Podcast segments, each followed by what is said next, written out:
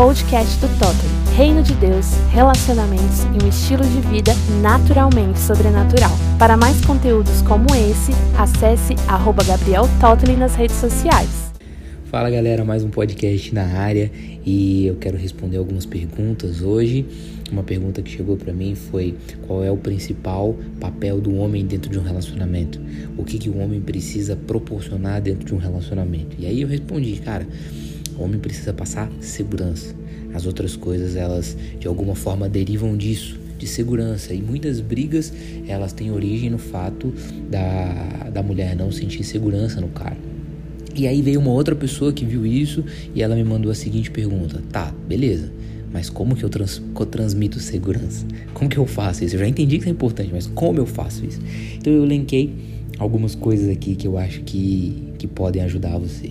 Então, a primeira coisa é: eu não, não sei todo o caminho, mas eu sei para onde eu tô indo. Então, eu não sei todas as etapas dessa jornada, mas eu sei o que eu tô construindo e eu sei para onde eu tô indo. Então, é, é, às vezes o homem ele não sabe o que ele está fazendo, ele não sabe o que ele está construindo. E se você está remando sem ter um destino, qualquer lugar basta, qualquer lugar tá valendo. É aquela, aquele casal que tá a, sei lá, eu já vi casos de pessoas que estão namorando há 10 anos. Cara, vocês estão namorando há 10 anos, que, que sabe? Vocês estão remando para onde se não é para um casamento? E aí, se você não sabe para onde está indo, você não passa segurança. Tá, mas eu quero trazer algumas coisas mais práticas para você que está no relacionamento, para que você possa começar a pensar se os comportamentos que você tem estão transmitindo segurança ou o que esses comportamentos estão transmitindo. Então eu anotei aqui, por exemplo, para de terminar toda hora. Já viram aqueles casais que tipo assim, eles estão, eles terminam, já terminaram 50 vezes? E, e, briga, termina e volta, e termina e volta. Chega uma hora que o casal fala assim: ah, a gente terminou. Aí os amigos, ai, de novo. Sabe? Já per perdeu a credibilidade. Mas qual é o grande problema de você ficar terminando toda hora? O problema é que quando você faz as pazes, quando vocês voltam, vocês até podem estar bem, mas no seu inconsciente você gerou insegurança no seu inconsciente você começou a gerar sentimentos de que a qualquer momento você vai ser deixada. Ou, ou, ou, o cara gerou na mulher, ou a mulher gerou no homem, sentimento de que a qualquer momento você vai ser deixado. Então, o que eu sempre digo é: tá com vontade de terminar? Não é que é proibido terminar. Tá com vontade de terminar? Então você vai. Durante a briga, não vai falar nada sobre terminar. Você vai segurar a onda, porque todas as decisões que você toma quando você está sob céus de guerra, o que, que significa isso?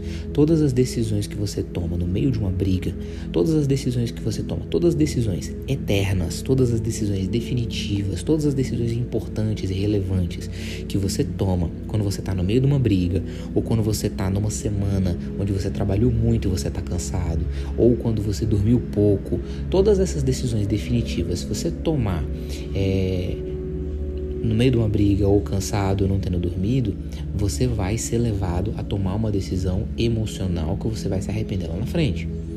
Então, tá querendo terminar? Beleza. Espera fazer as pazes. Fica tudo bem. Agora que vocês estão bem, você vai lá pro seu caderninho e vai anotar: "Ah, eu queria terminar por isso, por isso, por isso, por isso, por isso" a gente está vivendo esse momento agora, que é bom, tem isso, isso, isso. E você vai olhar e vai falar: você ainda quer terminar? Porque tem casal que tem que terminar mesmo. Cara, tem uma incompatibilidade, tem, tem limites e valores que estão sendo ultrapassados e tem que terminar mesmo. Isso é futuro. Mas tem outros casais que só precisam ajustar algumas coisas. E se você terminar quando você está brigando, é a receita certa para dar errado. Você não pode ser guiado pelo que você sente. Hoje você sente, amanhã você não sente mais. Você está com raiva, você está com vontade de terminar. Por quê? Porque é o seu corpo, é a sua mente, o seu cérebro dizendo para você: sai dessa situação, sai dessa situação, foge, corre. Então, não tome decisões definitivas, decisões relevantes no meio de uma briga. Espere tudo ficar bem.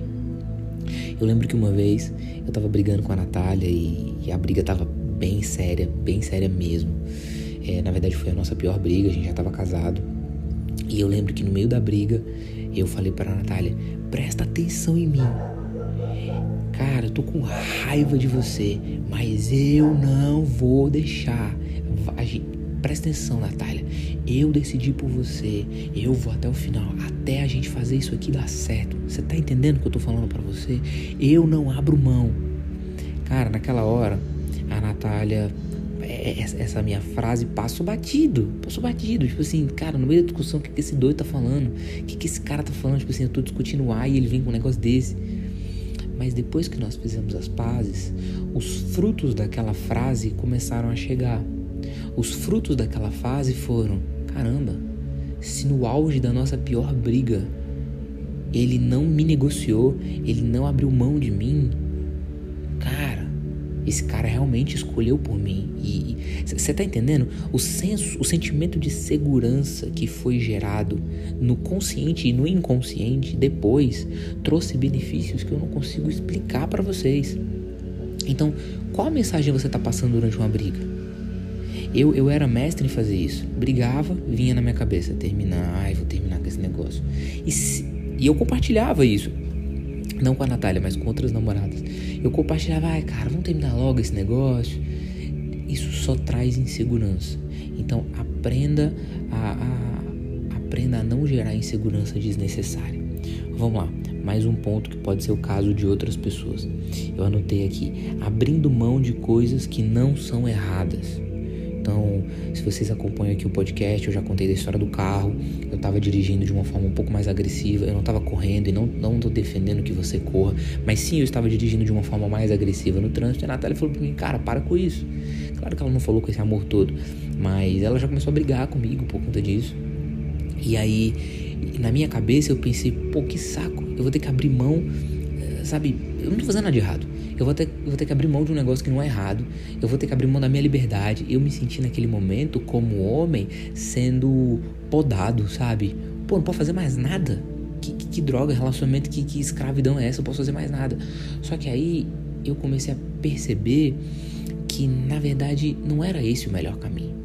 O caminho era não era proibido, não estava correndo, então não é proibido, a lei não me proíbe, mas se eu parasse de fazer alguma coisa que me é permitido, porque a Natália está dizendo que está se sentindo insegura, qual mensagem eu estou mandando para ela? Então eu fui, comecei a diminuir a velocidade, comecei a parar de correr e comecei a mandar para a Natália essa mensagem: Natália, eu estou disposto a parar de fazer coisas que são permitidas, mas eu vou parar de fazer porque eu decido entender que o que você está me dizendo é importante. Eu decido valorizar o que você está sentindo, mesmo que não faça sentido para mim. Não precisa fazer sentido para mim para eu para eu valorizar o que você está sentindo. Então essa chave me ajudou muito. Não, o homem ele tende a fazer só o que faz sentido na cabeça dele, mas a partir do momento que eu apertei esse gatilho de parar de fazer uma coisa que é permitida porque faz sentido, porque traz insegurança para Natália, as coisas começaram a mudar. E é, mais um ponto que eu coloquei aqui: coloque a pessoa que está com você na mesma página que você. Então, por exemplo, você tem Davi, Davi ele vence Golias, ele vai casar com Mical e agora Saul começa a perseguir ele, ele tem que fugir. Então, ele é um adolescente, 16, 17 anos, tá ali apaixonado por Mical, Mical apaixonada por ele, só que ele tem que fugir. Quando ele volta, anos depois, ele já volta diferente. Ele volta um homem experimentado em dores, com sangue nas mãos. Agora imagina Mical, ficou na, na, na, sacada do palácio todos os dias no entardecer, olhando, falando: será que Davi vai vir? Será que Davi vai vir? Será que Davi vai vir? E Davi nunca vinha. A história vai contar que lá na frente, Davi, agora como rei, está trazendo a arca de volta. Quando ele está trazendo a arca de volta, ele começa a dançar. O que, que Mical faz? Mical começa a criticar ele. Já viram aqueles casais que basta um falar A, o outro já está criticando? Por que, que isso acontece? Porque houve uma desconexão entre eles, porque eles não estavam na mesma página. Mical não estava na mesma página que Davi. Mical não sabia o que, que Davi tinha feito. Mical não sabia quantas vitórias Davi tinha ganho. Mical ficou numa página diferente da página de Davi. Os casais eles começam um a criticar o outro porque eles se desconectaram. Eu vou dar um exemplo que acontece constantemente. Várias vezes as pessoas relatam isso para mim. O cara trabalhou, trabalhou, trabalhou o dia inteiro. Ele tá cansado, ele tá exausto. Aí ele chega em casa. O que, que ele quer fazer? Ele não quer falar. Ele não quer ter que raciocinar, porque a casa para ele é um lugar onde ele quer descansar, é um lugar de paz. Aí quando ele chega em casa, a namorada ou, ou a mulher pergunta: E aí, como é que foi seu dia? Aí ele foi bom. mas ela passou o dia em casa pensando na hora que ele vai chegar para ela poder ter tempo com ele.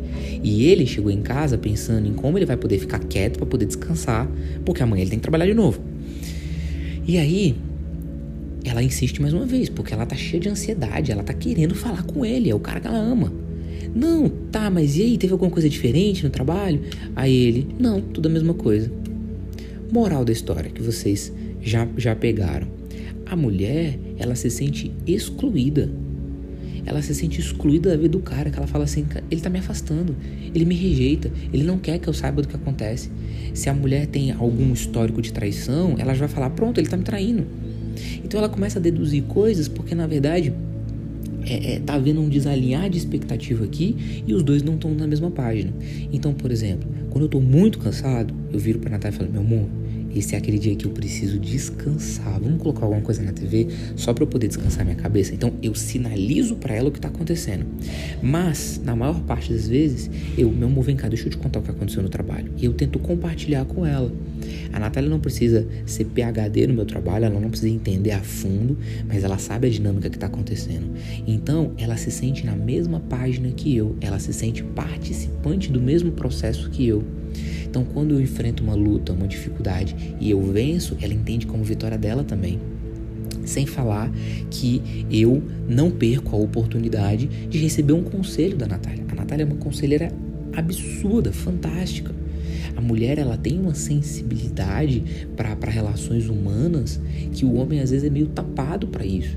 Então, quando eu compartilho com ela, ela me dá insights que, por mais que ela não entenda a fundo do que eu faço no meu trabalho, mas os insights das relações humanas ela saca. Então, ela fala assim: pô, toma cuidado com esse cara, toma cuidado com aquela pessoa. Aí eu. Você nem conhece Dá dois meses a pessoa apronta alguma coisa. Por quê? Porque a mulher ela tem esse fim, ela tem essa sensibilidade. Então a Natália não pode ir lá trabalhar comigo. Mas quando ela me dá um conselho e eu tenho vitória, a vitória é nossa. E isso passa a segurança de que a gente está construindo algo juntos. E é, a última coisa que eu quero que eu quero compartilhar com vocês é sobre essa questão de prover, sabe? Ah, porque o homem tem que prover, porque o homem tem que prover. Deixa eu falar uma coisa para vocês. Muitas vezes a gente só pensa na questão financeira. Quando você fala prover, você pensa financeira. O homem, ele precisa prover dentro de uma casa também a parte emocional. Ele precisa prover é, também o lado emocional. E aí eu fecho esse podcast perguntando: você, como homem que está ouvindo isso, você está sendo suporte? Você está provendo emocionalmente a pessoa que está com você? Você está criando oportunidades para que a pessoa que está com você passe a fazer parte da sua vida, da sua rotina. Você está criando oportunidades para que a pessoa que está com você possa crescer e se desenvolver. Você é o maior provedor barra incentivador barra encorajador da pessoa que está com você ou você poda todas as vezes que ela tenta fazer alguma coisa nova porque não está do jeito que você quer, porque você acha que não vai ser bom o suficiente. Então, eu quero que você comece a transicionar a sua cabeça de provedor financeiro para provedor emocional, que você vai ter frutos muito mais rápidos e duradouros.